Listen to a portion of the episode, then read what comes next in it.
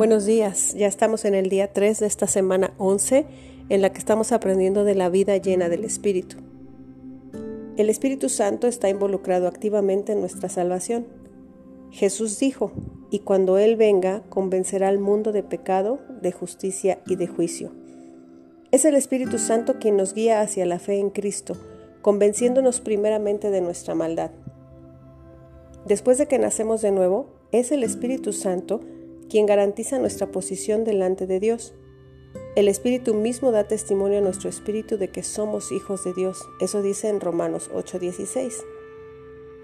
Esa garantía es la base de nuestra victoria en la batalla contra el pecado, en nuestro entendimiento de las cosas espirituales y en nuestra meta de parecernos más a Cristo. Después de que nos convertimos en hijas de Dios, entramos en un proceso llamado santificación un proceso que continúa hasta el día en que partamos al cielo. Esto también es obra del Espíritu Santo. La santificación es un proceso en el cual somos transformadas para parecernos más a Cristo. Este proceso no siempre es fácil. Si has sido cristiana por un tiempo, sabes que estás en una batalla espiritual.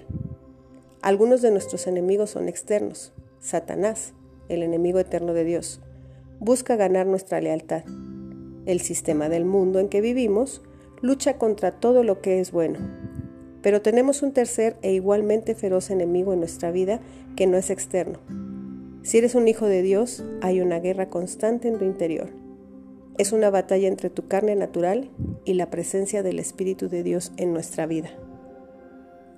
Nuestra carne con todos sus deseos, pensamientos, valores y comportamientos es torcida, corrupta y opuesta a Dios. Es el Espíritu de Dios que vive en nosotros que realiza el proceso de transformar nuestros deseos pecaminosos en santos. Pero nuestra carne es poderosa. Más bien, tratará de prosperar, de florecer antes de que morir. Por un lado sentimos cómo somos jalados hacia la obediencia y la justicia. Y por otro lado, sentimos cómo somos llevadas en sentido contrario para saciar los deseos de nuestra carne. Al final la batalla entre la carne y el espíritu es una batalla sobre quién va a tomar el control. El espíritu pone en cada hija de Dios el deseo de ser libre del dominio de la carne. Pero ¿será esto posible? Muchos cristianos viven gran parte de su vida tratando y luchando para poder reprimir los deseos y las tendencias de la carne. El problema es que la carne no puede reformar a la carne necesitamos morir a nuestras pasiones y deseos carnales. En Romanos 8, Pablo nos llama a vivir de acuerdo al Espíritu, quien únicamente tiene el poder de vencer sobre nuestra carne.